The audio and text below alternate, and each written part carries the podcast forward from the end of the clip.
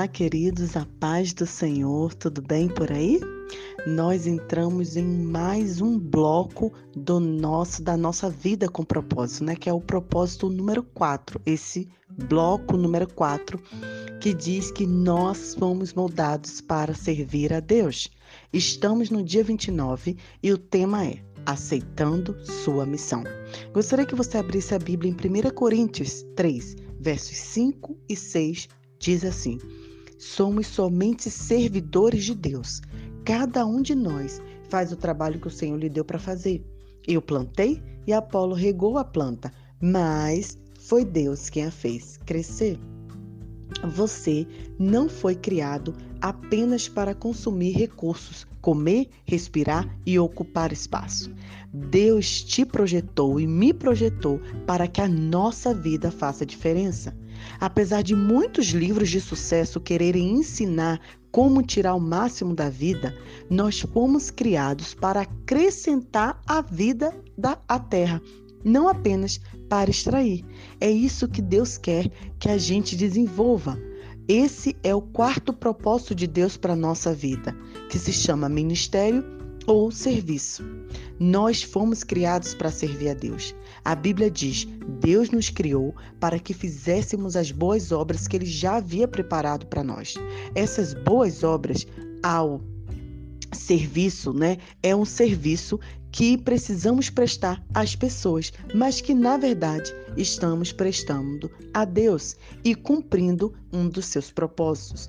Nos dois próximos devocionais, nós vamos ver cuidadosamente como Deus nos molda para isso. Em Jeremias diz: Antes que você estivesse no útero da sua mãe, eu o escolhi. Antes que você nascesse, eu separei para uma obra especial. Você foi posto nesse planeta para uma missão especial. Olha que profundo.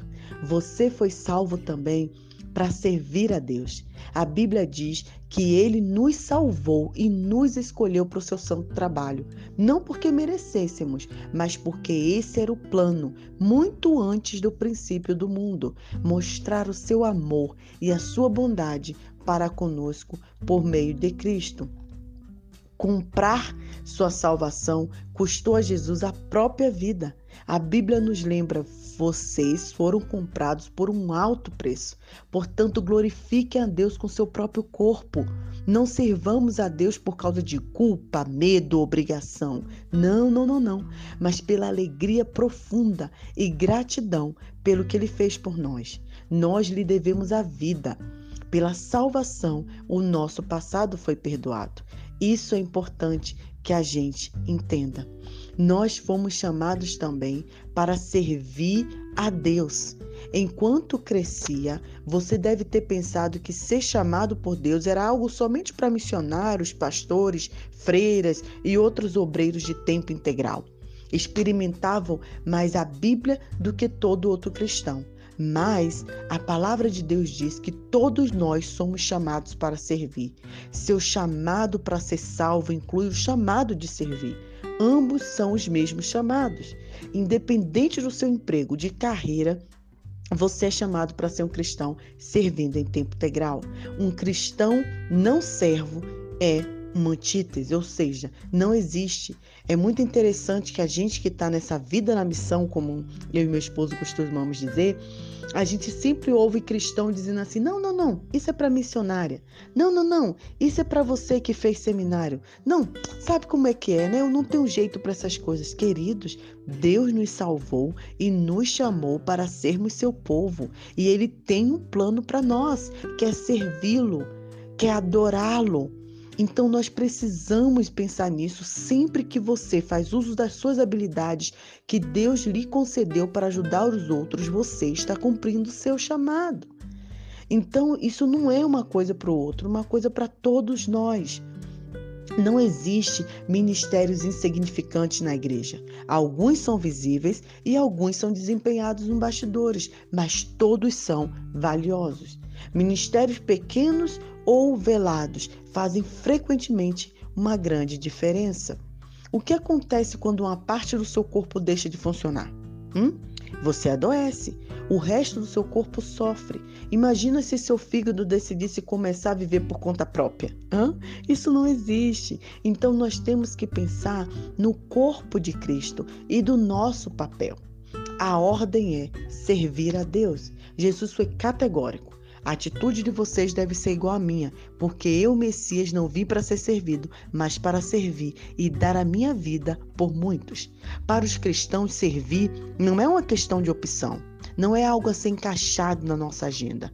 Caso haja tempo disponível, servir ao núcleo de vida cristã. Não, Jesus veio servir e nós precisamos servir também. Precisamos entender isso. Um dia a Madre Teresa falou: "Viver em santidade consiste em realizar a obra de Deus com um sorriso". Jesus nos ensinou que a maturidade espiritual nunca é o fim em si mesmo. A maturidade é para o ministério. Nós crescemos para nos doar. É muito interessante que sempre quando termina um ano e começa o novo ano, Muitas igrejas perguntam quem deseja continuar no ministério, quem deseja tá traba trabalhar. E tem muita gente que fala: ah, não, não, eu não vou mais trabalhar na igreja. Não, vou entregar meu ministério. Ué, querido, então você está na igreja para quê? Para assistir culto? Isso não existe, porque quem assiste o culto é o Senhor. Né? Nós prestamos o culto, nós trabalhamos, nós servimos, e não somente na igreja. Muito pelo contrário, fora dela também é que devemos desenvolver esse serviço. Impressão sem expressão causa depressão. Estudar sem trabalhar leva à estagnação espiritual. A antiga comparação entre o Mar da Galiléia e o Mar Morto ainda é verdadeira. O Mar da Galiléia é cheio de vida, porque recebe água e também a escoa. Mas no Mar Morto nada vive, pois ao contrário do primeiro, não há saída de água. Olha que interessante a comparação.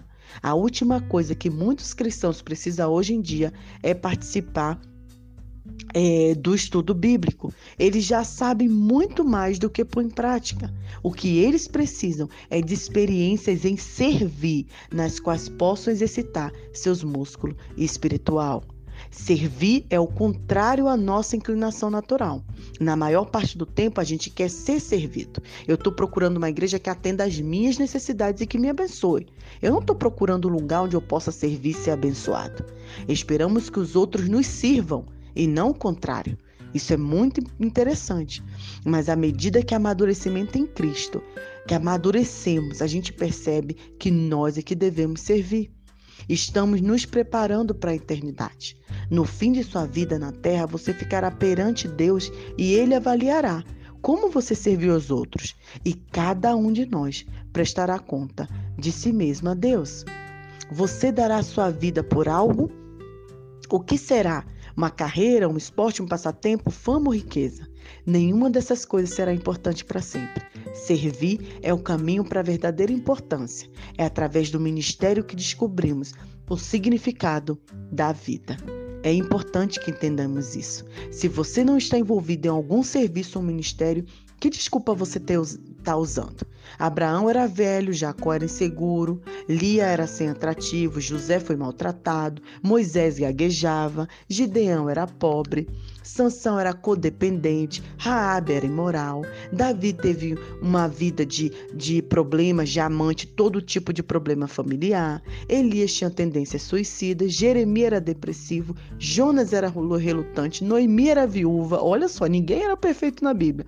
João Batista era excêntrico, para dizer o mínimo, e Pedro era impossível temperamental. Marta se preocupava demais, a mulher samaritana teve vários casamentos fracassados, Zaqueu era indesejado, Tomé tinha dúvidas, Paulo tinha saúde fraca e Timóteo era tímido.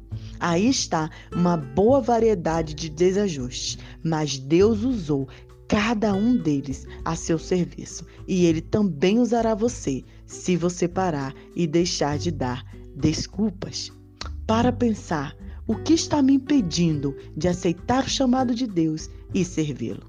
Servir não é questão de opção. Que Deus abençoe seu coração.